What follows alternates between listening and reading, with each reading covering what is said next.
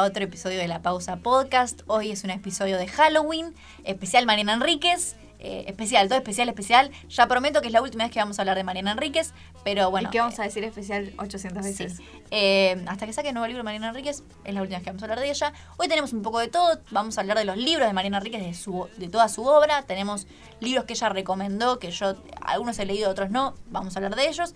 Y vamos a hablar de pelis que Mariana Enríquez recomendó. Y Juli se armó una listita de pelis que ella le recomendaría a Mariana Enríquez. Así que tenemos un poco de todo hoy. Bien, bien salseo. Bueno, mi nombre es Guadalupe Fernández y hoy estoy acá con mi compañera Julita Andrade. Hola Juli, ¿cómo andás? ¿Todo bien? ¿Vos, Guada? Todo bien, todo bien. Bueno, si que nos metemos de lleno en, en este especial que es Tremendo episodio tenemos hoy. Estoy muy entusiasmada.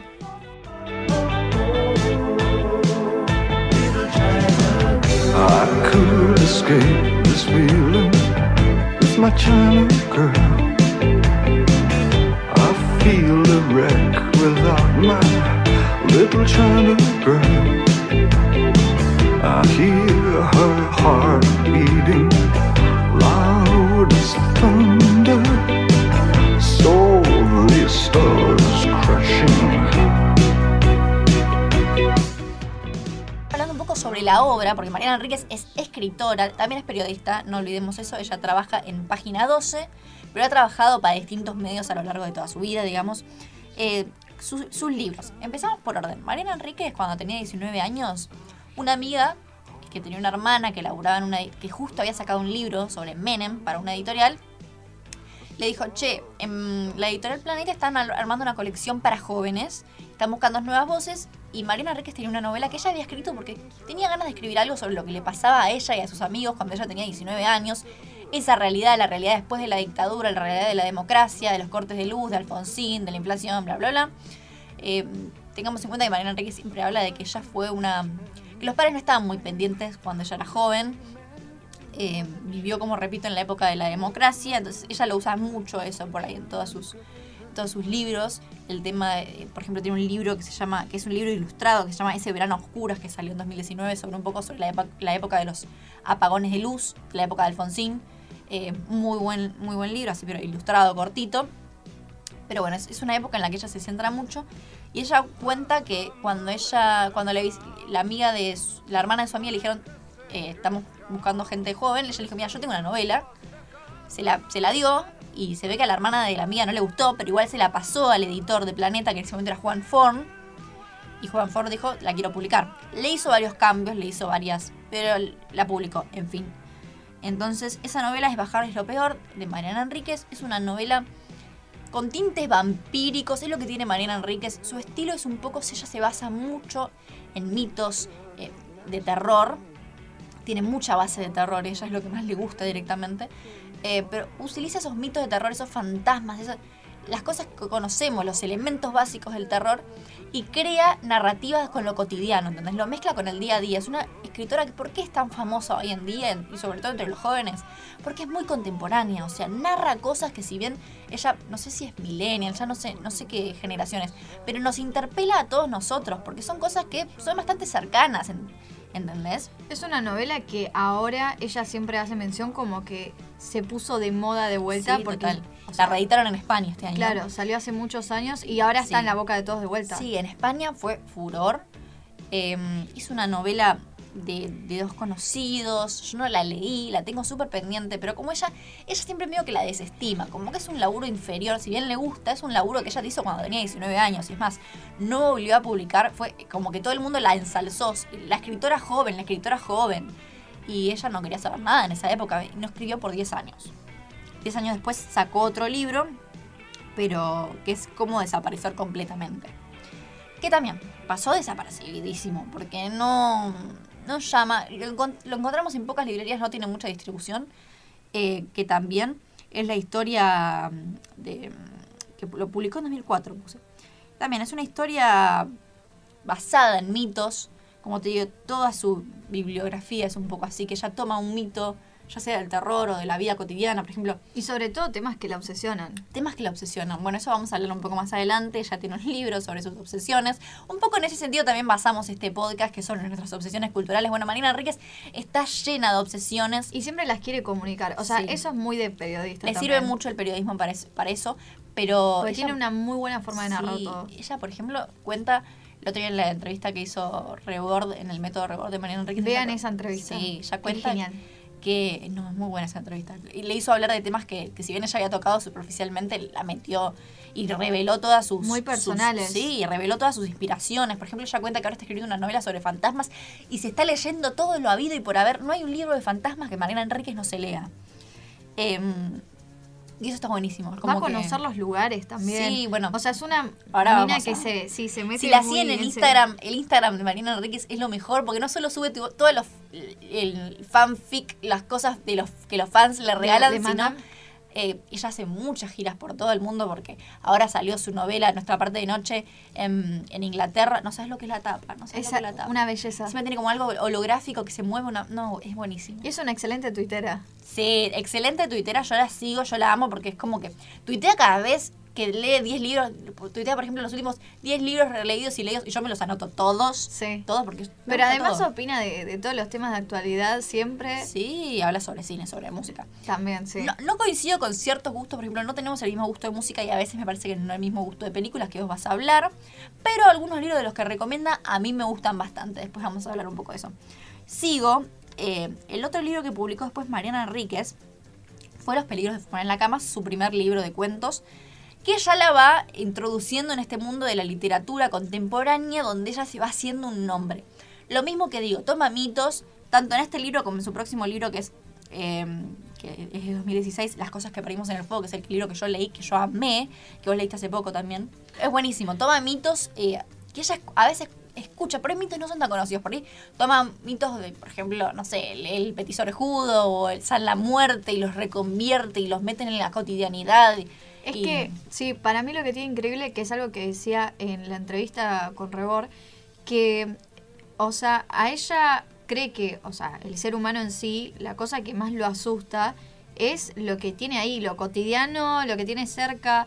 Eh, quizás, viste que en un momento, más que nada, no sé, llevándolo al cine de terror, que era lo que decíamos en el eh, que había escrito en mi columna del newsletter, que eh, antes en el cine de terror al principio era algo más fantasioso, ¿no? Tipo los fantasmas, la criatura desconocida, eh, todo eso como que queda por explorar, eh, lo desconocido. Y ella no, es como todo lo que uno, es palpable, lo que podés ver. Y para mí eso es re... O sea, da mucho miedo Claro, porque yo- sí, yo son lo- historias que Sí, uno podría escuchar eso. tranquilamente, pero que las vuelve Sí, más yo, yo terroríficas. lo que creo que un poco hace Mariana Enríquez que lo, lo logra totalmente es la idea de que ella reconvierte un mito, lo, lo lleva a la cotidianidad y te das cuenta que esas cosas podrían tranquilamente pasar, pues son los horrores del mundo, ¿entendés? Como que si bien Exacto. está ficcionalizado, tiene un poco, de, no de ciencia ficción, pero un poco de sobrenatural, tranquilamente te podrían pasar. Tranquilamente. Y es que aparte son atemporales, que es lo que hablábamos. O sea, ella habla también un poco de la historia argentina, que o sea, es un poco cíclica. Y vemos eh, ciertos factores que pasan eh, cada determinadas veces. Entonces, no es solo como de que el libro queda en esa época. Pone vos que hablas de lo de Alfonsín, ¿no? Mm. Eh, entonces, eso también para mí es buenísimo. Son libros que son atemporales a los problemas del mundo. Sí. Y bueno, está, está buenísimo. Yo recomiendo mucho. El que más me gusta es Las cosas que perdimos en el fuego.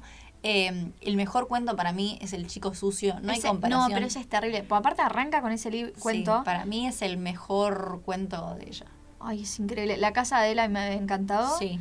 Eh, después me gustó mucho. Hay uno que no me acuerdo el nombre, que es el de la compañera del secundario. Ay, no me acuerdo el nombre. sí. pero hay ese, por favor, yo me acuerdo lo venía leyendo en el colectivo y era tipo. Sí, No total. lo podía creer. Sí, sí. eh, bueno, Pero porque te, te genera algo dentro que. sí, te, te- no sé. macabro, que te, Claro. ver más, pero al mismo tiempo es como que, ay, Bueno, es que, por ejemplo, yo, yendo a algo más personal, eh, nunca había leído nada de terror. Nunca leí nada, películas sí vi. Entonces yo, o sea, a mí me genera mucho morbo saber cómo era leer algo y que te dé miedo, porque para mí el miedo va por los ojos, ¿entendés? O sea, como que es algo más visual. Eh, y ahí di- me di cuenta de lo que era. Y no sé si leyendo algo más fantasioso quizás me, hubiese dado tanto miedo como esa realidad. Y aparte que esté llevada en, en nuestra Buenos Aires es como que también tiene eso, como que no sé, ella en el del chico sucio habla de constitución y yo estoy a 10 minutos de constitución, paso siempre. Entonces, Sí. como que claro, y sí. Sí, usa mucho el escenario de Buenos Aires. Claro, es muy local. Mariana Enríquez. Sí, es muy, local. Por eso, es muy. Se inspira en cosas, se inspira mucho, tiene una influencia que se puede ver, una influencia muy americana y muy eh, británica. muy clásica la hora sí, de narrar eso. Sí, Eh, pero se le ve, se nota que a ella le gusta mucho lo inglés, ya sea norteamericano, ya sea británico, le gusta. Sí, y se sí, lo, inspira lo en eso. aclaró muchas veces, eso sí. Después me salté otra novela que salió en 2013. No es una novela, perdón, es un libro de crónicas que se llama eh, Alguien camina sobre tu tumba. Que está buenísimo. Es ella visitando los distintos cementerios de las distintas partes del mundo. Cuando te digo, ella se obsesiona. Entonces le, le- le obsesionan los cementerios. Entonces va al cementerio de París, que es el más conocido. Va al cementerio de Venecia. Va y, cuenta sus, sus eh, aventuras. Alguna vez, se- por ejemplo, se garchó a uno en el cementerio de Venecia contra una lápida. ¿Viste? Cuando decís, rockera a full. eh, Dios mío, ¿viste? Cuando decís, eh, te amamos, Mariana, como que y ella lo cuenta todo en este libro. Eh, cuenta no solo las tumbas que viste, ella se robó un hueso en una catacumba de París, que lo tiene, y lo tiene en un altar. Y si mal no me equivoco, le puso François al hueso. Así que si mal no me equivoco. Em, todo esto está buenísimo. El primer libro de crónicas de Mariana Enríquez, eh, creo que es el único libro de crónicas si no contamos el otro lado, em, que está buenísimo. Para los o sea, ya es cuando sos fanático de Mariana Enríquez y querés seguir metiéndote en su cabeza, es el libro perfecto. Yo lo tengo muy pendiente ese No, libro. está buenísimo, está buenísimo. Yo tenía este y otro más que ahora voy a mencionar, que no sé por qué me desaparecieron, no los tengo más. ¿En serio? Sí, me parece que los, los vendí o cuando mi vieja hizo una limpieza y los quiero recuperar porque están buenísimos. Están buenísimos. Los, y esto se consigue mucho en Feria de Usados Mm. porque son libros eh, que si bien en España se volvió a reeditar, como se está reeditando toda la obra vieja de Mariana Enríquez, eh, acá no, acá está en la edición vieja. Entonces es una joyita que encontrás y te la tenés que llevar a tu casa. Yo no lo encontré, porque lo fui a buscar este año. Yo lo he visto en, en varias librerías, eh, pero bueno, después te, pasa el. Cuesta, cuesta, sí. Bueno, y después está esta novela de 2017 que también pasó súper desapercibida y supuestamente a Marina Enríquez no le gusta mucho, que se llama Este es el mar. Es una novela sobre musas y monstruos, en una vida donde las adolescentes fanatizadas quieren acostarse con estrellas de rock. Eh, un poco se inspiró en, en- en el mito del- de rockeros como Kurt Cobain, Sid Vicious, Jim Morrison. Bueno, y hablando de eso, perdón que yo ya me vaya metiendo, pero justo que lo hablamos, una de las películas favoritas de ella es Velvet Goldmine de Todd Haynes, que es esto también, ¿no? De eh, justamente de, de la historia de Kurt Cobain. sí. O sea, no, no es una biopic igual, es creo que un periodista que sigue como una gira y eso. Interesante, la verdad. Sí. Bueno, después eh, salió en 2014 la, una de las cosas que más me gusta que escribió Mariana Enríquez, que es un perfil, no es una biografía, es un perfil de, de palo periodístico sobre Silvino Campo. Otra que yo amo, escritora surrealista del fantástico, yo lo considero terror lo que hace Silvino Campo porque me produce la misma sensación que me produce Mariana Enríquez. Hay un- tiene un cuento sobre, no me acuerdo ahora el nombre, sobre una araña, no una araña, una mariposa, que es escalofriante, pero después te lo voy a dar. Eh, tengo un compendio enorme de todos los cuentos completos de Silvino Campo y todavía no me lo terminé porque se- no, te, no te jodo, tiene 2.000 páginas más o ¿En menos. serio? Sí, son todos los cuentos de todas las antologías. Nunca leí nada de Silvino Campo. La tengo Em, pendiente. Se nota la influencia de Silvino Campo en Mariana Enríquez. Definitivamente se nota porque se obsesionó también y porque ella escribió La hermana menor, que es este libro, este, este perfil de, de Silvino Campo. Este es el documental que yo estaba viendo ayer. Claro. Eh, Marina Enríquez hablaba un poco sobre Silvino Campo. Eh, ella fue la, la, hija, la hermana, o sea, Silvino Campo fue una escritora muy eh, subestimada, que es buenísima. Para mí, Sí. para mí es una, de- si no contamos contemporáneas, para mí es mejor. Ay, voy a decir algo, me van a linchar. Y bueno, es mejor que. Cortázar, es mejor que Borges, es mejor que Bioy. Mejor que Borges. Sorry, sorry, sí. Bueno, ellos sí. eran muy amigos con Borges. Silvino Sí, eran, eh, Borges era el mejor amigo de su marido, que era Bioy Casares. Claro. Ella era la hermana de Victorio Campo. Y sí, jódanme, pero eh, para mí es mejor escritora que todos ellos. Se entiende. Es- como Silvino Campo te produce algo, se entiende. Borges yo no lo entendí cuando lo traté sorry. Tendría que estar. Con, con Borges tenés que tener una guía al lado para leerla. Silvino Campo no. Silvino Campo se entiende. Es. Sí, Pero no que yo sea creo fácil, que... tiene mucha influencia, pero. No, obvio. Yo creo que son autores muy distintos y a veces también son momentos. No, obvio, pero lo a que- mí Ficciones me encantó Sí. y lo reconozco. Hay un montón de cosas que seguramente no entendí, pero yo ya lo tengo ahí a mano para cuando Bueno, lo igual son libros que se tienen en que otro releer, momento. se tienen que releer. Obvio, no, es que justamente... No, no, eso voy. Para mí son momentos a veces. Y necesita una relectura seguro, pero para Sí. todos, no para, mí, para mí. para mí, Silvino Campo lo que tenía era que se rodeó de toda esta gente tan conocida y ella te la subestimaron tanto. Para mí es una Sí, escritora tan obviamente grosa. también porque es mujer en esa época. Sí, pero lo que cuenta Mariana Enríquez es que Silvino Campo no era la típica mujer. Era como que sus cuentos hablan sobre los pobres, eh, sobre ella, era como que ella, Mariana Enríquez hace hincapié en que ella tenía un montón de sirvientes en su casa, la Socampo creo que eran cinco, seis, cuatro, cuatro cinco, seis Vivían en hermanas. Mar del Plata, ¿no? No, vivían acá y tenían una casa de verano en Mar del Plata. Ah, pero está la casa para visitar. Sí, hoy vamos a ir a la casa. Eh, cuestión. Sí, vivían en Villa Ocampo, está buenísima, yo la quiero ir a visitar, yo fui de muy chiquita. Es hermosa, es una casona, es una mansión, que ellos tenían sirvientes los Ocampo. ¿Y qué pasa? Silvina, en vez de estar siempre con sus hermanas, que no le daban pelota porque eran más grandes, estaban en otra cosa, Victoria que tenía muchas ambiciones, Silvina jugaba con los sirvientes, entre comillas llamados en esa época. Silvina jugaba con, con la gente que cocinaba en su casa, con la gente que limpiaba, ¿viste? Había los chicos que venían a pedir, ella se jugaba con ellos, que los padres se horrorizaban. Pero bueno, Silvina eh, se basa mucho de esa ficción en, en ellos, siendo ella una mujer súper privilegiada, ¿entendés? Sí, obvio. Nunca cocinó en su vida y si cocinaba, cocinaba como el culo. Eh, no hacía fiestas. em, como que es todo lo contrario de su hermana Victoria, que es su hermana más conocida. Ella, Victoria Campos, es reconocida. Que también Victoria es una grosa, una mujer súper poderosa y ambiciosa de, de esa época. Pero Silvina para mí quedó, mm, quedó bajo un velo y la gente no reconoce lo grande que es. Y Mariana Enríquez lo supo ver y armó este perfil. Ella visitó a todos los conocidos de Silvino Campo, visitó a la amante de Bioy, visit- que supuestamente con la que tuvo una hija. No, es terrible. No. Sí, visitó a la hija, que supuestamente dice ser eh, de Silvino Campo, pero no se sabe. Eh, fue a donde nació Bioy, fue a Villocampo, fue a la casa de Mar del Plata, que hoy en día es una escuela, pero igual la vamos a ir a visitar. Y mm, bueno, nada, eh, este perfil Breve, está buenísimo. breve paréntesis. esta semana arranca el Festival de Mar del Plata El cine. de, de cine. Claro, sí, el Festival de Cine de Mar del Plata, me faltó la palabra clave. Eh, o sea, esta semana estamos eh, grabando eh, la primera semana de noviembre eh, y vamos a ir a Mar del Plata este fin de semana. Así que estén atentos a nuestras redes sociales. Ya pasamos eh, arroba la pausa podcast guion bajo. Ujú. Eh, Arroba cine colateral en la cuenta de Juli y arroba guaditale la mía. vamos a Por estar si- subiendo todo. Vamos a subir mucho contenido, mucho contenido. Pero bueno, volviendo al tema, eh, que no sé dónde me quedé. Bueno, cuestión. En 2019 Mariana Enríquez saca Nuestra parte de noche. Su obra magna, por así decirlo, la que lo revolucionó todo. Si Mariana Enríquez se venía haciendo un nombre con sus cuentos, con la novela la rompió toda porque ella ganó el premio Arralde, que es el premio de la, de, mm, de la editorial Anagrama. Una novela casi de... ¿Cuántas páginas tiene? ¿900 páginas? ¿800 páginas? Eh, nuestra parte de noche. Sí. Eh, yo ahora lo estoy leyendo y creo que tiene 664 Bueno, más o sí, menos. es un tocho enorme. No, sí, pero es, es la Biblia, Sí, es chicos, la Biblia. enorme. Pero eh, está muy bueno. A ver cómo explico esta. Pues es como que mezcla tantas cosas que es muy difícil explicar, pero créanme que está buenísimo. Es un libro. eh, tiene muchos, muchos mitos. Por ejemplo, tiene. El protagonista es Juan, que está con. su- eh, su mujer falleció y ellos tuvieron un hijo que se llama Gaspar.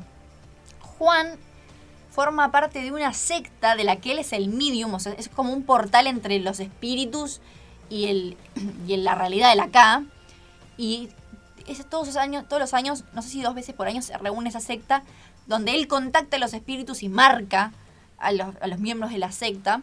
Y Juan es como que eso lo viene haciendo desde que era chiquito y como tenés muchos flashbacks en el libro sobre la historia de miembros de la secta, de amigos de Juan, de Juan, cómo él se convirtió en medium. Eh, pero Juan está agotado, ya no tiene energías. Ser medium lo desgasta, lo. eh, sí, lo. lo debilita. Entonces, los miembros de la secta, que son unos hijos de puta, eh, ya están pensando, diciendo a ver, a ver qué onda Gaspar, el hijo de Juan, si puede sucederlo. Y Juan no quiere saber nada, entonces se lo lleva, lo oculta, no quiere que lo encuentren. Está buenísimo. Yo me acuerdo que lo leía de noche y me tenía que ir a dormir al otro día porque me tenía que levantar temprano. Ya como que, ay, tenía una puerta, el placar la cerraba, viste, como que me daba como cosita. ¿Cuánto tiempo tardaste en leerlo? Y yo lo leí en la pandemia, entonces me lo comí, como Ah. mucho en una semana me lo comí. ¿En una semana? Y pero yo estaba en la, era en la pandemia, o sea, No, yo tenía sí, tiempo, tenía... Y me lo morfé, me lo morfé. Es Eh, muy bueno. Es muy bueno. ¿Cómo- ¿Qué te está pareciendo hasta ahora? Eh, bueno, yo leí, o sea, parece poco, pero la letra es chica y el libro es enorme. Leí 60 páginas más o menos, pues lo arranqué hace dos días. Y por ahora me está gustando mucho. Me gusta mucho la manera de narrar que tiene ella. Eh, es muy detallada, como que te mete en la historia, en la psicología de los personajes. Eh, si todavía no llegó a darme miedo quizás, porque me imagino que va a ser un poquito más adelante, como Sí. que ahora todavía está presentando la Sí, historia. No sé si miedo, pero te deja como una sensación de, ah, Ah, ¿sí? ya. Sí, te deja como, como todo de manera Enrique, te deja tipo, ah, ya, bueno. Ah, ya. No lo leas de noche y listo.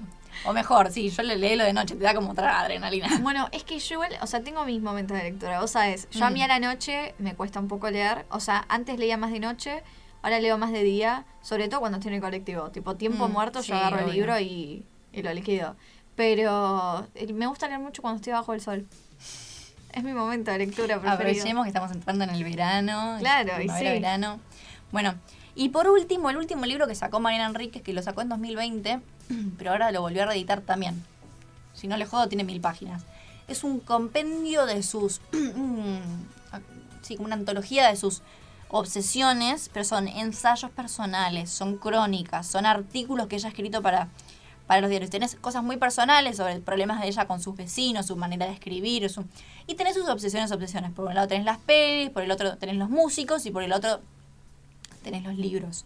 Yo ahora, eh, yo lo recomiendo muchísimo ese libro. Yo, no sé, también me lo morfé, está buenísimo.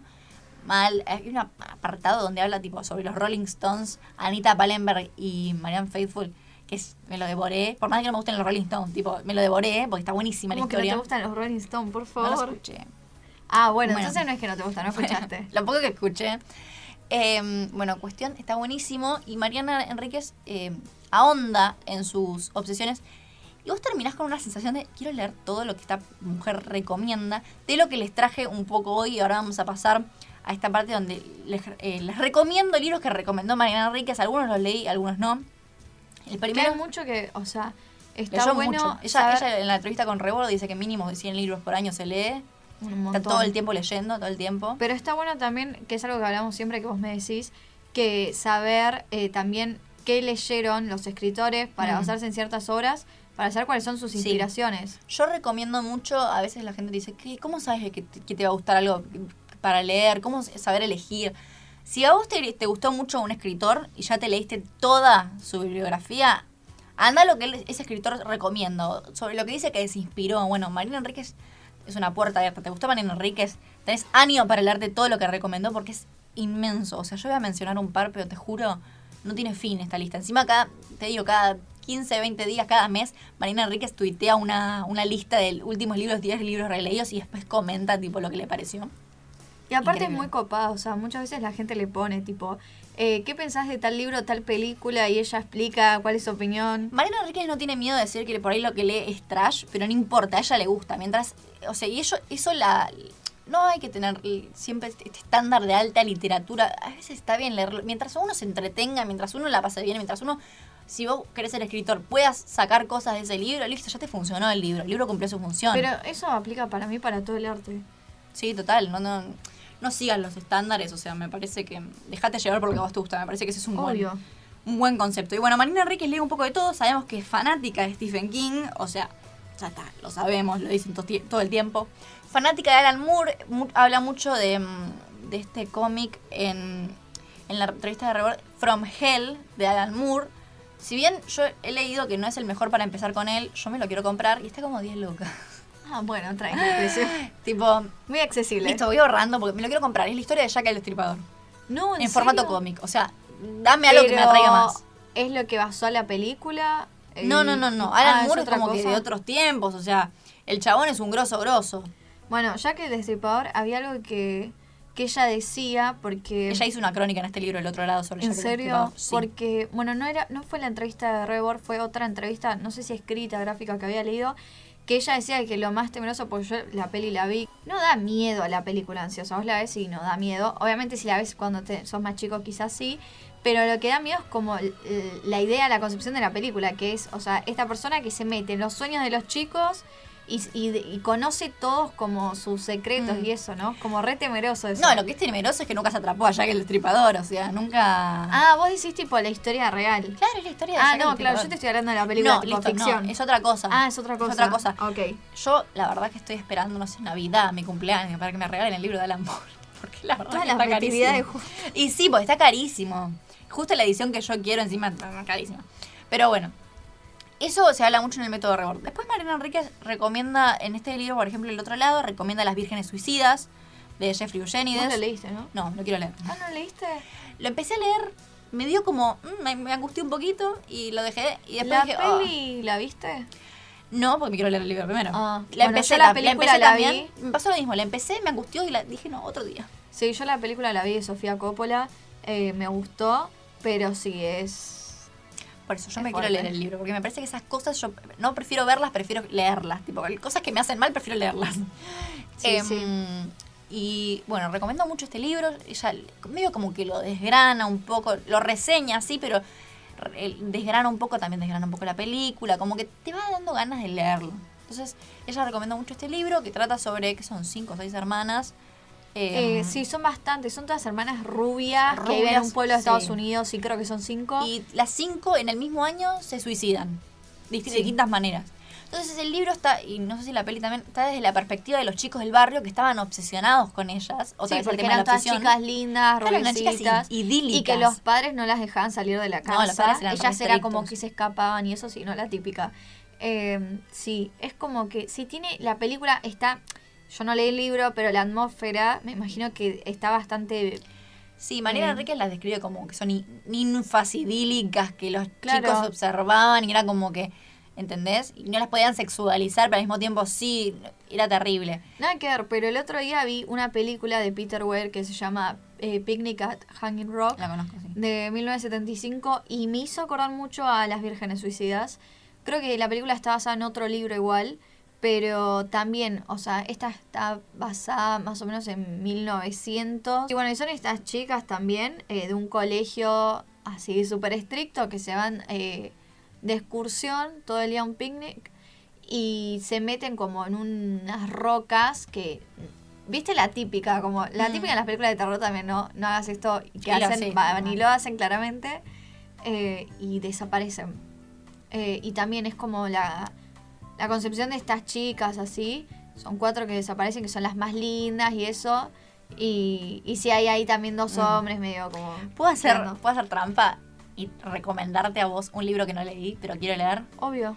Se llama Reinas del Grito, un viaje por los miedos femeninos de Desiree de Fez.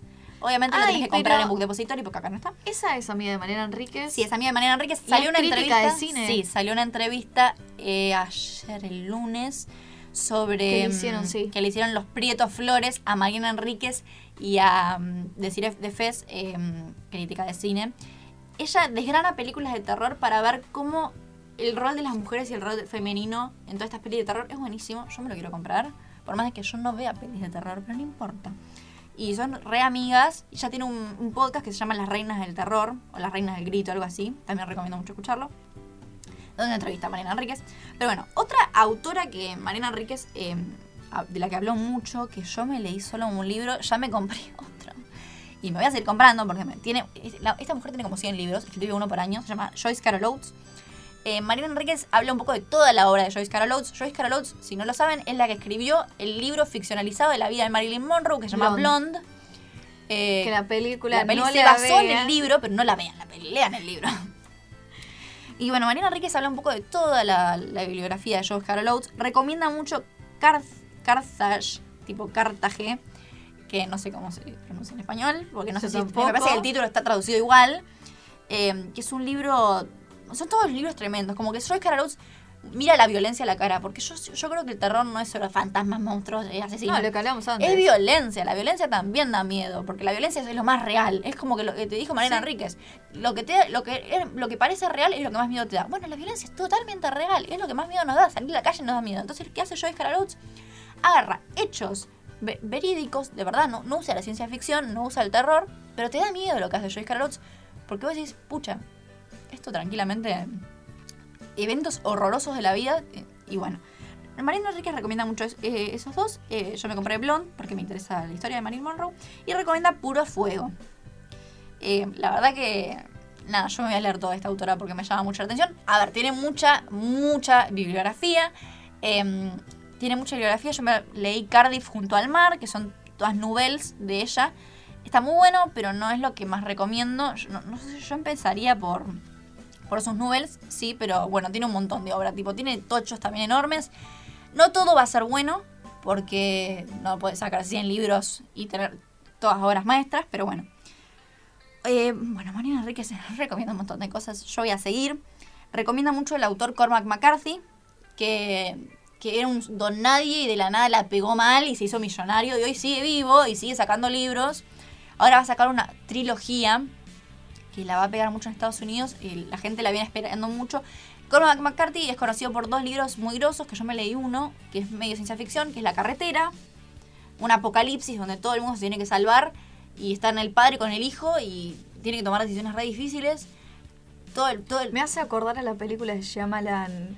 Eh, ay, ¿cómo se llamaba? Eh, algo de hap- Happening, creo que era algo así. Que también en un pueblo en Estados Unidos se viene como el apocalipsis y eso. Y empiezan a pasar cosas y están todos tratando de escapar. Sí. Que es una película que es muy bastardeada. Pero a mí me, me encantó. Bueno, Lo que pasa en esta, en esta tierra, digamos, apocalíptica es que todo el mundo, no sabes, los demás son el peligro. No sabes que, cómo, no sabes de qué lado están los demás, todos los demás son el peligro. Como que cada uno por su lado, ¿viste? O de dónde viene el peligro Claro, también. No, sí, de- como que se quemó la tierra y quedaron. Bueno, terrible. Está muy buena. Yo no soy fan de la ciencia ficción, o sea, me gustó, pero no es mi género. Lo que sí, Mariana Enríquez, como te digo, a veces no solo recomendaba libros, sino también hablaba de la obra de un autor y habló mucho sobre la obra de Cormac McCarthy. Dijo que, por ejemplo, otra de las obras por las que Cormac McCarthy es conocido es por Meridiano de Sangre. Yo no la leí, no me llama mucho la, la sinopsis, pero sí me llama la sinopsis de su primer libro, que dice que la pegó mucho, que se llama Todos los hermosos caballos, es parte de una trilogía está situada en México en 1949, en las tierras fronterizas, ¿viste? Eh, nada, un poco un western, pero no llega a ser western. Me llama mucho la atención, ese me lo voy a comprar en algún momento, porque lo quiero leer. Y supuestamente la trilogía que va a sacar ahora Cormac McCarthy también dicen que está muy buena. Eso por un lado. Vamos, voy, a ser más corta. Eh, eh, Marina Enríquez, yo redondeo. Marina Enríquez está obsesionada con Silvia Plath. Se sabe toda la bibliografía, se habrá leído todo lo que existe sobre Silvia Plath. Y yo me estoy mirando unos videos que está haciendo una chica que se llama en YouTube No Soy Sibila. Es un, un video de dos partes y cuenta la biografía de Silvia Plath y también cuenta un poco la controversia, digamos, sobre su bibliografía. A mí Silvia Plath me apasiona. Yo me leí La campana de cristal. Creo que no me lo leí en un buen momento y me lo leí en inglés. Y yo cuando leo en inglés siento que las cosas se me escapan un poco de lo que. de, un poco el texto se me escapa. Lo tengo que volver a leer. Yo estoy muy pendiente. Lo tengo que volver a leer. Si lo puedes comprarte en español, porque en inglés, como te digo, me- se me escapa. Em, supuestamente Silvia Plath, bueno, es una figuraza. Yo podría hablar ahora de Silvia Plath. Yo me leí los diarios, que eso sí tiene como 2.000 páginas. Es una cosa así. eh, ediciones UDP, tipo ediciones Diego Portales. Es una eh, editorial de Chile. Y son los diarios completos. ¿Por qué? A ver, existen varios diarios de Silvia Plath. Su albacea en su momento, tipo el, dueño de todos sus derechos, era Ted Hughes y su hermana, que eran unos hijos de puta. Sabemos que Ted Hughes la dejó y Silvia puso la cabeza en el horno, ¿sí? Bueno, entonces, eh, Silvia muere, ellos no se habían separado legalmente, ya tenían dos hijos, y Ted Hughes se hace cargo de toda su, obra, y su hermana también. Su hermana quería defender a su hermano y era una hija de puta. Bueno, cuestión. Eh, supuestamente hay dos, dos cuadernos que son de los últimos días de Silvia Plath, el último año. El primero desapareció. Ted Hughes dice que desapareció, no saben dónde está, no lo encontraron. Y el segundo, Ted Hughes lo quemó, o sea, los últimos días de Silvia Plath, o sea, dos días antes de que ella falleciera, eh, los quemó porque dice que sus hijos no querían leer eso. O sea, ¿cómo vas a quemar? No, un pelotudo. Hombres. Cuestión. Me encanta que se y- cualquier tema. Perdón. Y, em, sí, perdón. Em, y hay unos diarios, creo que eran tres cuadernos, que también formaban parte de todos los cuadernos de Silvia Plath. Hughes lo selló. Dijo, esto no se lee hasta 2013. Y creo que dos meses antes de morir los liberó. Pero ¿qué pasa? Entonces, se, se se editó una primera edición de los diarios de Silvia Plath que no contenía los últimos dos, que desaparecieron y se destruyeron, y los diarios de 2013 que están, que están sellados hasta 2013.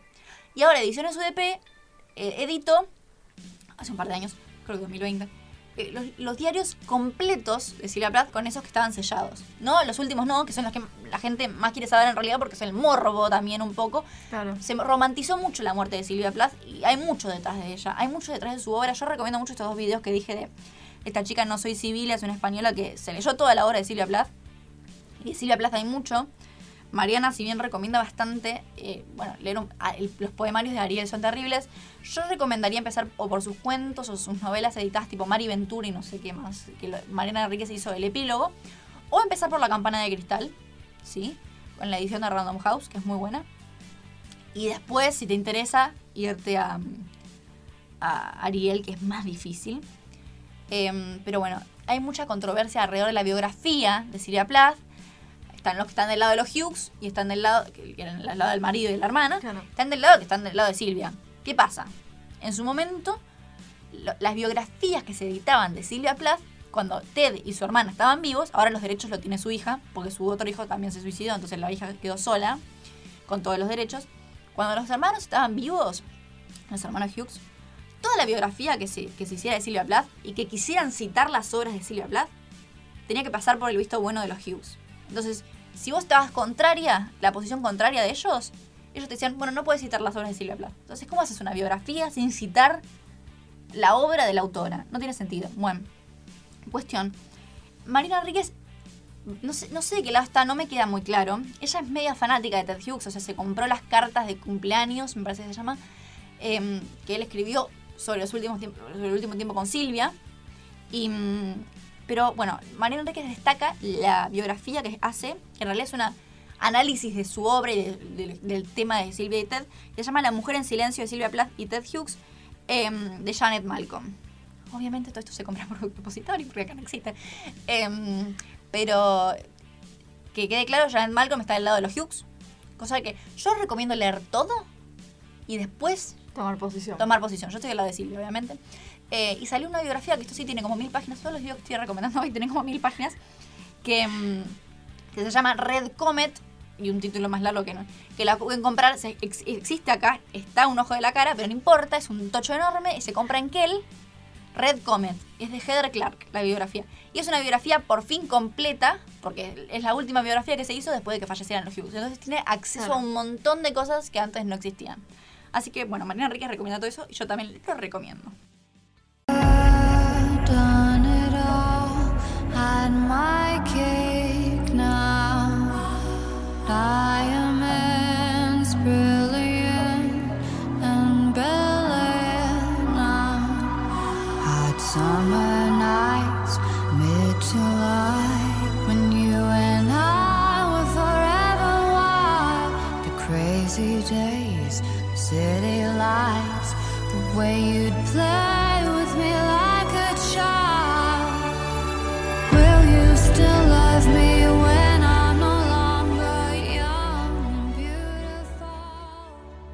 Bueno, Juli, contame un poco sobre las pelis que Mariana Enríquez recomendó, que sé que tenemos varias. Sí, tengo un par de pelis que me anoté, aparte de ver el Goldmine que ya dije más o menos, eh, que combina esto no del periodismo con eh, lo musical, que a ella le gusta mucho la música. Una de sus películas favoritas, si no es quizás su favorita, es My Own Private Idaho de Gus Van Sant. Qué mole. Bueno, yo la vi la película hace poco y debo reconocer que no me gustó, pero sé que a mucha gente le gusta. Eh, la trama va sobre Perdón, te interrumpo. Lo único buenísimo de la peli es River Phoenix. Después lo demás. Sí. Y, y Keanu Reeves. Después lo Keanu demás. Reeves también, sí. Están muy jóvenes los dos. Y River Phoenix a mí me da como mucha Está ternura. buenísimo. sí. Es como que me quiero colgar un póster en el cuarto, más o menos. Sí, bueno, la peli es bastante conocida. Gus Van Sant es director de una peli que a mí me encantó cuando la vi en su momento, que es Good Will Hunting, Mm. con Matt Damon y eh, Robin Williams. Sí, eh, es una peli que yo la vi, quizás, no sé si por la vida de chica la tendré que volver a ver, pero es una peli que a mí me había retocado en su momento. Y bueno, es el director de esa película, entre tantas otras. Eh, y sí, eh, la película va sobre dos personas que son muy distintas, pero a la vez eh, tienen, comparten una profesión quizás.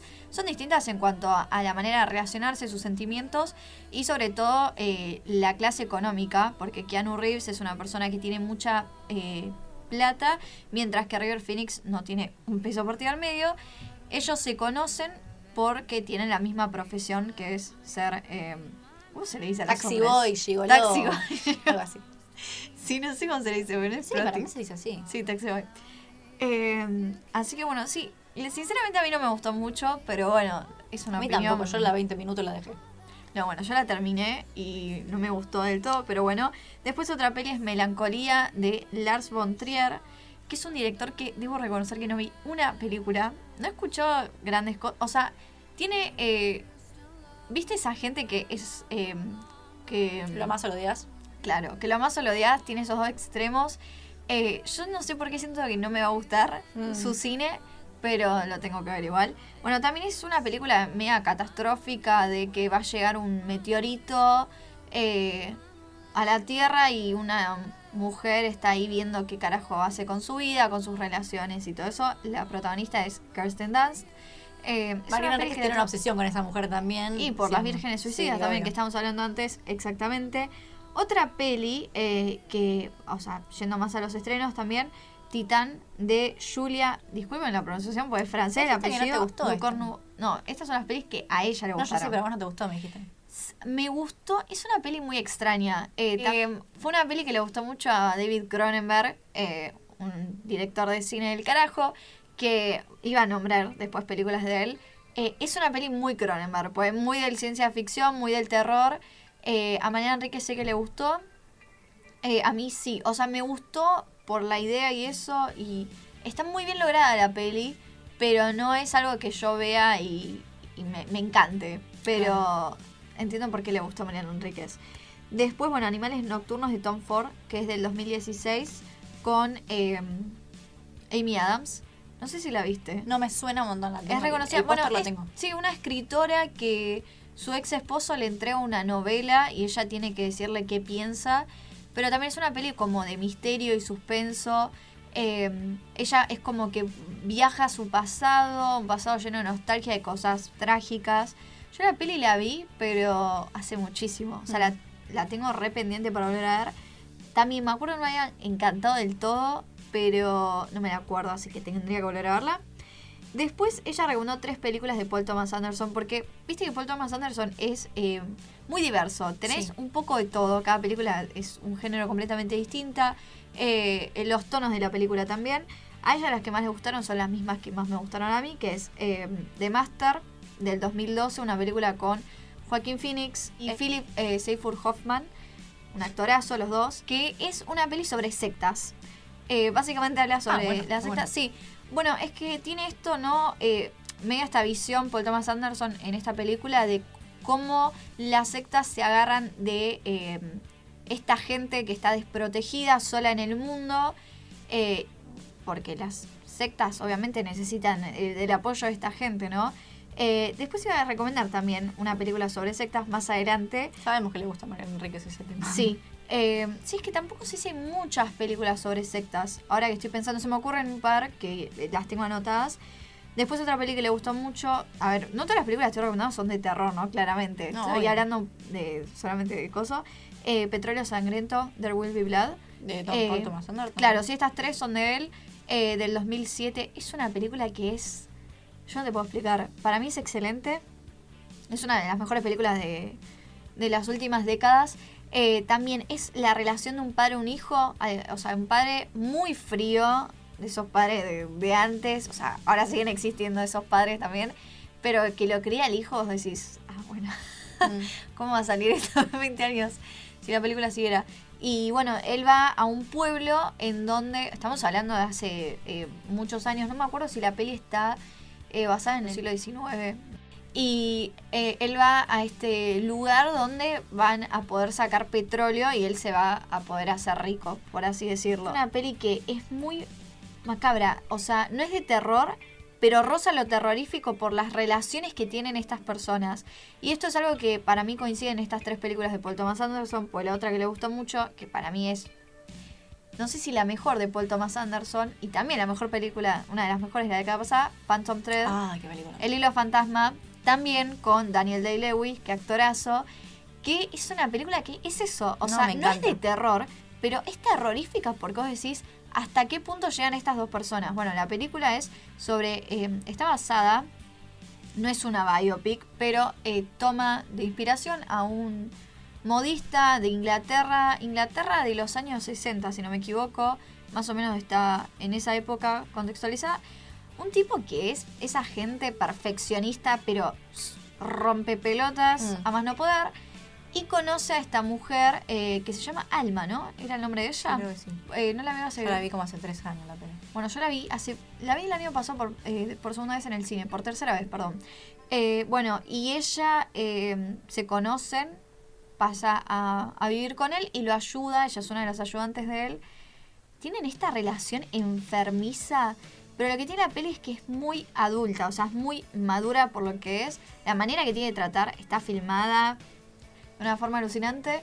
Eh, no sé, para mí es increíble. No se ven películas así. No, Ahora en los últimos años A mí no me, choqueó. Yo era la época donde miraba cine sin darme cuenta quién eran los directores. Tipo, miraba cine por- porque estaba en la plataforma. Claro. Y me la habían recomendado. No sabía ni quién era Paul Thomas Anderson. La miré con mi mamá. Mi mamá no le gustó. A mí me encantó. A mi hija le gustó. una obra maestra. Y el año pasado miré Licorice Pizza pensando, o sea, sabiendo que era el mismo. Y me pareció totalmente distinta y no me gustó. A mí me gustó Licorice Pizza, es muy distinta. Era esto que te decía de que cada peli es muy distinta. Mm. Por ejemplo, eh, Licorice Pizza, no digo pues nada que ver, estas como más. No sé si es infantil la palabra, sino que es sobre la adolescencia, más juguetona, no sé. Eh, pero sí quizás más al registro que tiene, al tono en Punch Drunk Love con Mm. Adam Me Sandler. dijiste que no la mire eso. A mí no me gustó mucho. Mm. también la tengo que volver a ver, pero sí en ese sentido es como la, la más romántica quizás eh, de comedia, pero sí quizás también tiene eh, un poco el humor que tiene Boogie Nights, que para mí, bueno, yo ya dije, pero para mí sus mejores películas son Boogie Nights, eh, Petróleo Sangriento y El Libro Fantasma. Creo que la, la mejor es El Libro Fantasma, pero Boogie Nights a mí me encantó cuando la vi, me encantó. Eh, iba a decir algo más y me olvidé. Ah, y bueno, después también, hablando, ya me metí en Paul Thomas Anderson, pero mucha gente dice que su mejor película sobre maestra es Magnolia. Y también es una peli que la tengo que volver a ver. Yo la tengo pendiente esa. Sí, yo la tengo que volver a ver. Pero bueno, volviendo. Otra peli que ella recomendó, que yo, si ella no lo hubiese dicho, se lo hubiese recomendado, es El de Paul Verhoeven, que es un director que a mí me encanta. Eh, me encanta mucho una película que todo el mundo bastardió y ahora... ¿Viste esas películas que se odian en el momento que salen? Mm, la crítica le sí. pega de los fans y después se terminan convirtiendo en clásicos, Mm. por así decirlo. Bueno, para mí esta es una obra maestra, Showgirls, de 1995, pero la película que quería recomendar es del 2012, si no me equivoco, eh, con Isabel Huppert, eh, la actriz de... Sí, la francesa. de Penalty. Sí.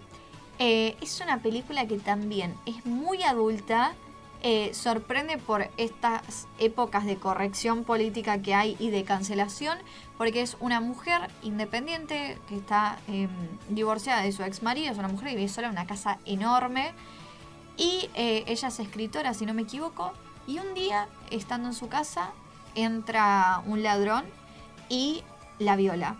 Y ella como que siente cierto, durante la violación, no sé si, sí, placer la palabra, eh, cierto disfrute. Eh, pero está como esta idea de como no podés Sí, sentirte eh, atraída a la persona que te violó. Y bueno, es como que ella va eh, siguiendo los pasos, va viendo, interiorizándose en lo que sintió y todo eso. Es una película que es muy fuerte y a mí me gustó mucho también. Me gustó mucho. Después, eh, Mulholland Drive, Sí. de David Lynch, también un clásico del cine. La tengo pendiente a Lynch. No sé por dónde Yo- empezar. Bueno, yo arranqué con esta. Es la única peli que vi de él. Tengo que ver Twin Peaks también, que esa la tengo muy pendiente. Tengo Blue Velvet también. Tengo muchas pelis pendientes de él. Pero debo reconocer que no, no me gustó. Eh, es raro, es, es raro. rara, sí. Eh, muy de ciencia ficción. Lo que dice Mariana Enrique es que le gustó esta película, que no puedo coincidir más. Es una película que en realidad es media ciencia ficción, drama, pero tiene una de las escenas de terror, sin ser la película eh, propiamente de terror, más terroríficas que vi en mi vida. eh, que quienes hayan visto la película ya saben, eh, cuando están comiendo en, en una cafetería. Bueno, esa escena, dice Mariana Enríquez, que es una de las escenas donde más se asustó. Después, una película que ella no cree que sea una obra maestra, pero sí que le asustó mucho en los últimos tiempos, es Sinister de Scott Derrickson con Ethan Hawke. Que muchos dicen que es de las películas más terroríficas. Que ojo, o sea, esto que digo, ¿no? Quizás la peli no es un 10, no es una obra maestra, pero sí que da mucho miedo. Eh, después, bueno, obviamente Shining, ya hablábamos de Stephen Ay, King. qué peliculón. Bueno, clásico del cine, claramente. Eh, también ella dice que no es una película que le generó mucho miedo. No, no genera. Son escenas miedo, puntuales, sí, ¿no?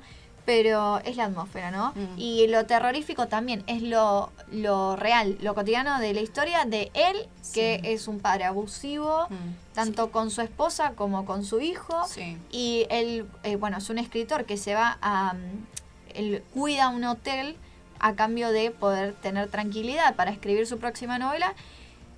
Ya desde el principio, esto que decíamos en la película de terror, ya le advierten, ojo, que eh, la persona anterior que cuidó esto se volvió loco y se terminó matando. Y él dice, tranquilo que esto no me va a pasar a mí. Bueno, vean la película, A a mí me pasa si no la vieron. Dos cosas, eh, yo creo que la gente bastarda mucho a Stephen King, ah, es un autor de terror, es muy bestseller. Yo creo que es que, no, para mí pasa lo mismo que, por ejemplo, Spielberg lleva al cine. Es gente muy popular que, eh, como a todo el mundo le gusta, eh, es redes Claro. no criticarlo y Sí. decir solamente porque es popular. Sí, total. Pero ya todos sabemos, tanto, bueno, Stephen Tiene- King tratan muchos temas, tiene muchos temas encubiertos que uno no se da cuenta porque los sobrevalora. O sea, que digamos, ay, Stephen King, y la verdad es que trata temas importantísimos. Bueno, Y- otra de Stephen King, Misery, también la, la habíamos recomendado. Bueno, después El Exorcista también dice que no le daba mucho miedo eh, eh, las escenas eh, sobrenaturales, sino sobre todas la- las más religiosas quizás. Bueno, El Exorcista también, ahora la están, tuvo reestreno en cines. Eh, clásico total de Fredkin que iba a traer en otras películas. Nightmare eh, on Elm Street de mm, Wes Craven, que ya la mencioné antes. Y también es, eh, le gusta mucho el director Herzog. No me llama para nada la atención. Nosotros vimos un solo documental en la facultad. No, yo no lo vi. que no me acuerdo. Yo ver, como se dice ver, ¿no? Eh, así adelantándolo. Pero bueno, y ahora sí, las pelis que traje que le recomendaría a Mariana Enríquez, A si Mariana Enríquez fuera mi amiga. Hay un poco de todo, no la quiero hacer muy larga. Primero, una peli nacional. Quere- perdón, perdón, Estreno. paréntesis, queremos que Mariana Enrique sea nuestra amiga. Cierro También, paréntesis. sí, claramente. Eh, el prófugo de Natalia Meta. Eh, está basado en un libro que te voy a preguntar si lo leíste, El mal menor, de Felin. No, no, se reeditó ¿Lo hace poquito. Se reeditó hace poquito por creo que la suerte maldita, pero no lo leí. Bueno, eh, la peli está basada en este libro. Toda Erika Erika Rivas. Rivas. Eh, ella es eh, actriz de doblaje y empieza a tener estos sueños. no me sale la palabra. ¿Por qué me está costando tanto hablar? ¿Viste cuando tenés tipo el dolor acá atrás? Sí. Que sentís como que ¿Es te la que están salió el hablando. año pasado o este año? Del 2020. Ah, ok. Bueno, todo esto empieza a pasar después de que el esposo de ella eh, se muere en un hecho bastante trágico. Eh, esto no es un spoiler, porque pasa en los primeros 15 minutos de la película, es solamente la trama. Y ahí ella va lidiando con qué es esto que le pasa, que tiene estas voces medio como este peso sobre la nuca. Eh, bueno, a mí me gustó mucho, la vi este año. Eh, después otra peli que sé que la vio y te juro, yo dije, esta película se iba a recomendar, lo mismo me pasó con él, que se le iba a recomendar y ya vi que la vio, es In the Cat del 2003 de Jane Campion, eh, que seguramente la conocerán ahora por la El película que hizo The. Power of the Dog, exactamente El Poder del Perro. Es una película con Meg Ryan, una Meg Ryan en un tono muy distinto a las comedias románticas que amamos de ella. eh, con Mark Ruffalo, que nunca vi tan lindo a Mark Ruffalo en una película. O sea, a mí no me gustaba. Vi esta película y dije, ah, bueno. Él hace de policía, eh, ella hace de docente y eh, ella, la amiga de ella muere en también eh, en situaciones muy extrañas y él es el policía que investiga el caso. Y se da acá una relación bastante...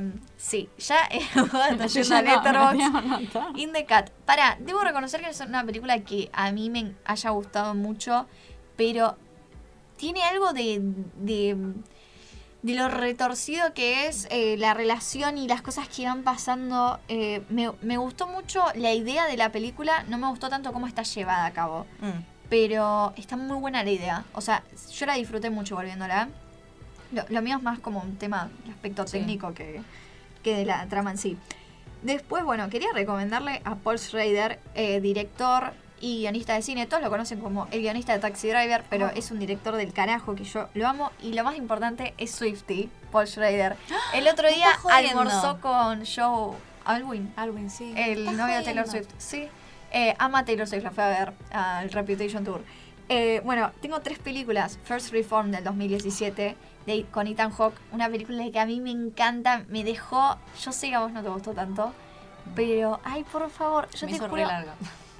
No, yo la vi sin saber de lo que iba. Está buena Y igual. me angustió un montón. Bueno, Sí, es un sí, me- eso me sacerdote... pasó, me angustió un montón. Dije, pero qué mierda Eh, son muy existencialistas las películas de él, muy. sí, total. Es de un sacerdote en un pueblo en Estados Unidos que él después de eh, la muerte de eh, su hijo, él se convierte en sacerdote y un día cae una mujer embarazada eh, que le dice que tiene todos estos problemas y el esposo de ella después se suicida. Eh, es una peli que habla eh, de todos los problemas de la sociedad actual, o sea, de la sociedad mundial, estoy hablando, problemas que nos afectan eh, en el día a día y es muy existencialista. A mí me dejó en cama, literal. O sea, posta tuve... Pero no esas películas que te Mm. hacen llorar, sino que te hacen repensar angustia, Me todo. angustió un montón. Me angustió un montón, pero me parece excelente. No, y tengo que ver más de él. Tengo que ver más. Bueno, para, para mí la mejor película de él es Hardcore de 1979. Es una película eh, sobre un padre que en un en una especie de campamento, ¿no? Él lleva a la hija con su familia, todo. Eh, una hija con la que tiene buena relación, pero no es como el padre más presente, digamos, ¿no? No se gana el, el título del padre del año. La hija desaparece. Y él empieza a buscarla con toda la familia por todos lados. Y viste esas películas muy newyorkinas que se meten en esa Nueva York sucia de los 70, 80. Empieza a buscarla en los suburbios, en las partes más oscuras de una Nueva York. Eh, la hija, no voy a contar dónde está, pero nada, eh, el tema es ese, ¿no? Si la encuentra, si no, dónde está, qué le pasó. Muchos interrogantes, el miedo que lo persigue ahí en Nueva York, la suciedad. Eh, yo te juro, esta película para mí es, pero, Chef Kiss. Y después también Light Sleeper eh, es una película que lo que tiene también estas dos películas es que pasan en Nueva York de noche Mm. y son personajes que lidian con muchos problemas. Esta está protagonizada por William Dafoe y Susan Sarandon. Susan Sarandon, Dios mío, la amo. Eh, también él es eh, vendedor de droga y, bueno, tiene una noche así bastante alocada. Me hizo acordar mucho a Edmond de Scott Gordon del 2005, que es una peli que quizás sí no me gustó tanto, pero son parecidas, así que si la vieron y no vieron la otra y les gustó, pueden verla. Después, hablando de esto, eh, de Paul Schrader, él hizo el guion Out the Dead de 1999 de Martin Scorsese, que es una de las películas más oscuras de Scorsese. Porque este Scorsese no hizo todavía ninguna de terror. No la Tiene vi. pendiente. No la vi. No sé, si su, no sé si es su género. Igual viste que Scorsese No, toca todo. pero la isla siniestra eh, rosa lo terrorífico Sí, por sí, momentos. Bueno, esta película también es sobre eh, eh, Nick Cage, que él eh, es el conductor de un, de un camión de un hospital y durante también la noche de Nueva York, él tiene todas estas jaquecas, estos problemas. eh, él tiene que reanimar, hacerle RCP a la gente que se está muriendo. Entonces es medio esta conexión que tiene con esas personas, esos pasados, ¿no? Él los conoce ya casi al punto de morir y los tiene que salvar. Eh, y tiene esto como de, lo surreal quizás. Eh, creo que es una película que a ella le gustaría mucho. No sé si la habrá visto. Vidas al límite se llama en español. Después de David Fincher creo que le gustaría bastante, ¿no? Ay, qué, qué ¡Qué hombre, por favor! ¡Qué hombre David Fincher! ¿Pero cuál la recomendaría de David Fincher? Bueno, para mí las más oscuras son La chica del dragón tatuado del 2011. ¿Vos la viste? Sí, no, no me gusta. Yo la tengo pendiente, la tengo que volver a ver. Pero tiene también la relación de ellos dos que está sí, muy bien sí, llevada. sí, sí. Eh, después, bueno, obviamente Gonger, Perdida del 2014. Sí, son, son relaciones tan enfermizas Ya hablamos que la- de David Fincher, es otra de nuestras Sí, no, obsesiones. obvio. sí, es, es mi obsesión. Mindhunter, obviamente, también se la Ah. recomendaría, ya iba hablando de series. Y ahora, bueno, ya lo mencionamos en el capítulo anterior, pero él está haciendo una peli sobre un asesino serial eh, con Michael Fassbender, así que habrá que ¿Cuándo verla. sale? Me dijiste porque ya... Creo que es el año que viene. No sé en qué momento, pero el estreno seguro es 2023. Ya, ya se estuvo grabando, no sé si ya estará en eh, etapa de postproducción. Y después, hablando de así de estos asesinatos, eh, de estos asesinos seriales, Memories of Murder de Bong Joon-ho, Mm, eh, director de. Parasite. También esta está basada en un caso real eh, en Corea del Sur. La película es eh, también sobre dos policías, dos detectives que tienen que descubrir a este asesino que mata mujeres de entre unos 18 y 70, 60 y pico de años, todas mujeres, en Corea del Sur, en una ciudad que vos la ves es tipo todo descampado, o sea, con mucha vegetación, entonces como también tiene esto terrorífico ahí. Viste que Parasite también tiene como tres actos muy Sí, marcados de sí. géneros distintos y hay uno más terrorífico. Después tengo tres de Polanski. Eh, esto de, de las relaciones así, creo que a Mariana le gustan como no las típicas Mm, relaciones sí, así como eh, no digo que no le gusten, pero eh, una, eh, así hablando de películas adultas con relaciones bastante Sí, sí. eh, raras, es Luna de Miel de Polanski de 1992 con Hugh Grant, que yo nunca pensé que Hugh Grant iba a hacer un papel así. No, igual ese bueno, de buen tipo, como Sí, siempre. no, sí, no te puedes sacar. Que es una pareja que se va, después de casarse, de luna de miel a un barco, re lindo todo, y conocen a otra pareja que tiene todo Mm. este paso. Bueno, están encerrados en este barco de viaje y empiezan a conocerse. Y entre las parejas del otro empieza a haber también un- cierta atracción y eso. Y bueno, pasan cosas. No quiero spoiler, pero es muy buena esa película. Bitter Moon en inglés. Eh, después también otra de Polanski del 94, eh, La muerte y la doncella, que eh, también está basada como en esta etapa postdictatorial eh, de dictaduras latinoamericanas. Me encanta porque la peli no aclara qué país No transcurre. importa, es todo lo mismo. Esto es lo mismo. Está basado en un libro igual, que no me acuerdo cuál era. Eh, pero sí, es como, bueno, cualquier país de Latinoamérica después de, de, eh, la etapa de dictaduras, eh, que es una pareja que vive en una casa en el medio de la nada. Y un día viene eh, un hombre que está perdido, creo que hay una tormenta y eso. Y esta mujer se da cuenta que fue su torturador, eh, que está ahí enfrente de, su torturador. Eh, y ella dice, me quiero vengar. Eh, piensa que hago, me escapo, me quedo y hago algo. Bueno, la peli está muy buena. Y después, eh, de 1999, La Última Puerta con Johnny Depp. Eh, ya pasando a Cronenberg, obviamente los clásicos, La Mosca, Crash, Videodrome. Creo que le gustaría mucho. Son pelis de ciencia ficción, otras de terror. Mi favorita de Cronenberg, yo ya te dije cuáles son. Eh, que son las más dramáticas. eh, History of Violence Sí, y que la vea. Promesas del Este. Sí, con... ¿Qué Viggo hombre? Mortensen. Otra Mortensen. obsesión de Mariana Enríquez. Otra obsesión de Mariana Enríquez. Otra obsesión mía también que comparto con Mariana Enríquez. Eh, y después sí, de Fredkin tenía dos. Que Fredkin también es un director que, Dios mío, eh, me encanta. Eh, Hade, Jade, no Sí, sé cómo sí. se dice, de 1995. Es una peli muy fuerte. Arrancan una fiesta. Fiesta, no, re top. Eh, y eh, eh, a un policía le dicen que eh, había un millonario que había sido asesinado en su casa y encuentra ahí la palabra Jade y tiene que descubrir quién es esta mujer, Mm. que es una prostituta, eh, y la tienen que encontrar. Eh, es muy buena esta película, es muy buena. También rosa medio lo terrorífico. Voy con recomendaciones. los misterios suspenso, sí. Y después otra de, de Fredkin que quiero recomendar es Killer Show, Asesino por encargo del 2011, que es una película que, ay, por favor, es... Pero esta es una de las películas más eh, retorcidas que vi en mi vida. eh, que es eh, este policía Matthew McConaughey, otra obsesión mía. Sí, eso Pero un Matthew sí. McConaughey, sí, muy distinto al Como perder un hombre en 10 días, ¿no? que también me encanta. bueno, es un asesino a sueldo y acepta matar a la madre de un narcotraficante eh, que él entrega a su hermana, eh, que es virgen, eh, por, o sea, a cambio de, de este trato, ¿no? Como te digo, es una película que es muy retorcida. A mí me gustó, me gustó más Jade, pero está muy bien. Y después también tengo otras, eh, hablando de sectas, Was Shut me sale. Ice White Shut. La pronunciación me salió. Guayat. Bueno, chicos, 10 años estudiando inglés para pronunciar así me cago. Ice White Shut, ahí está, de 1999. De Kubrick también, hablando de The Shining, eh, que para mí es la mejor de Kubrick. Ah, la toco. Ay Dios, eh, también es...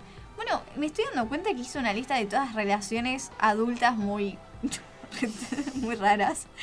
Eh, después otra que tengo eh, también latinoamericana, El Club del 2015 de Pablo Larraín, director chileno que seguramente conocerán por haber hecho Jackie, recientemente Spencer. Es una película que está muy buena, para mí es mejor que estas dos que acabo de nombrar. Él la hace eh, en Chile. Es estos sacerdotes que viven en una casa, sacerdotes exiliados por haber cometido distintos crímenes. Y llega un día un sacerdote que fue encargado, eh, fue encargado, eh, que fue eh, denunciado por abuso sexual. Es como que todos estos crímenes lo mandan a- ahí a la casa, ¿no? Como que no, no tienen, viste, Mm. los privilegios, ¿no? Veo que la película habla un poco de esto, de lo que es la religión y todo esto que tiene la religión, así como tendrá sus cosas buenas, tendrá sus cosas malas. Es una película que dura 90 minutos, tiene un clima asfixiante, eh, ahí lejos en una Chile muy distinta, no sé, Santiago de Chile, así, ¿no? Es un pueblo eh, con playa eh, y, y también, ¿no? Esto como de las culpas, del cargo de conciencia, cómo se tapa estas cosas, estos delitos. La verdad que a mí me gustó muchísimo. Eh, después, bueno, también, volviendo a Matthew McConaughey, eh, Ellie del 2011, dirigida por Bill Paxton. Esta también tiene como esto de un hombre que es padre de dos hijos y un día recibe un llamado de un ángel. Un ángel le habla cuando está durmiendo y le dice, vos tenés que matar a estas personas. Se hace una lista, una persona mm, trabajadora, recorrecta, o sea, no estamos hablando de un asesino. Pero él dice, tengo que, cumplir con este, este llamado del ángel. Y sus hijos son niños, eh, lo tienen que ayudar al padre a hacer esto. Un hijo que ama a su padre lo reayuda y el otro no, no quiere. Tipo, sabe que está mal lo que está haciendo. Eh, y tiene miedo de, lo que le puede llegar a pasar a su padre y a, y a ellos dos, de quedarse huérfanos. Eh, muy buena la peli, también me gustó mucho. Old Boy 2013, eh, 2003 de Chan Wook Park. Es un clásico, eh, de los clásicos modernos del cine coreano. Eh, es, te juro, odio decir esto de una película porque eh, quizás ya te predispone de cierta forma, pero es de las películas más retorcidas que vi en mi vida, realmente. Es sobre un hombre que eh, vive, despierta un día y se da cuenta que hace 15 años está encerrado en una habitación de un hotel. Y tiene un- una nota que le dice, eh, si adivinas quién soy, o sea, quién, quién soy yo que te encerré, em, te, te dejo, te dejo salir. Eh, no, perdón, lo deja salir, tiene que eh, ver quién es y recuperar a su hija, que no sabe dónde está. O sea, él vivió 15 años ahí encerrado y es como que de la nada recupera cierta libertad. Eh, si no adivina quién es esta persona, lo van a asesinar. Y no te puedo contar más. Eh, bueno, después, ya para ir cerrando, dos pelis que sé, que estoy segura que a Mariana Enríquez le van a encantar. The Hunger eh, de Tony Scott, película de 1983. ¿Por qué? Porque está Susan Sarandon y David Bowie. O sea, básicamente por eso es la película más sexy que vas a ver sobre vampiros en Nueva York que tienen que comerse gente para sobrevivir. Eh, después, Angel Heart de 1987 de Alan Parker, que actúa Robert De Niro y Mickey Rouge. Eh, sí, es una película que es tipo lo más dark que vas a ver en tu vida. Eh, también es un hombre que tiene, creo, eh, eh, Robert De Niro es, sí, que va con este investigador privado que es Mickey Rouge, eh, para que eh, lo ayude con cierto crimen. Y él se tiene que adentrar en este mundo, pero mirá la foto de Robert De Niro, lo bien que está caracterizado en la película y ya te das una idea de más o menos lo que es. Eh, y después, eh, lo mejor para el final, mi película favorita de terror de Brian De Palma, Dress to Kill, eh, de 1980, una prostituta que se ve involucrada en la escena de un crimen, en un asesinato, y ella tiene que resolver este asesinato. ¿Qué película del carajo? No voy a hablar más, ya hablé, tengo un episodio especial sobre esta película. Así que nada, después obviamente más recientes, The Witch del 2015 de Robert Eggers, una película sobre brujas, Sí, con Anya Taylor-Joy. Sí. Sí. sí, sé que la vio. Eh, Nightmare Alley eh, de Guillermo del Toro del 2021, lo- también lo más oscuro que hizo Guillermo del Toro, quizás que viene más de- del género de, de fantasía. Deep Water de Adrian Lane. eh, Aguas Oscuras con Ben Affleck y Ana de Armas. También eh, estábamos hablando de relaciones Sí, sí. eh, enfermizas. Bueno, acá hay otra más. Eh, así que bueno, eso, eso son todas las recomendaciones. Son un montón, ¿no? Ah, espero que hayan tenido lápiz y papel al costadito. Porque Sí, no. Lo que se lleva, ¿no? Es terrible. Sí, no. eh, si quieren conocer el cerebro de Mariana Enríquez, más o menos, o sea, no, no somos Mariana Enríquez, pero lo que llegamos a estudiar y claro. analizar, claro. un pedacito muy chiquito quizás de cosas que a ella le gustaron y que creemos que también le pueden llegar a gustar. Así que bueno, este fue eh, otro episodio, el cuarto episodio de La Pausa Podcast. Eh, nos pueden seguir en nuestro Instagram, eh, arroba la pausa podcast guion bajo, se pueden suscribir a nuestro newsletter, seguirnos a Wada y a mí, eh, Wada tu Instagram Eh, Guadita Le. y el mío Cine Colateral. Así que bueno, nos vemos en el próximo episodio con muchas más recomendaciones. meet you.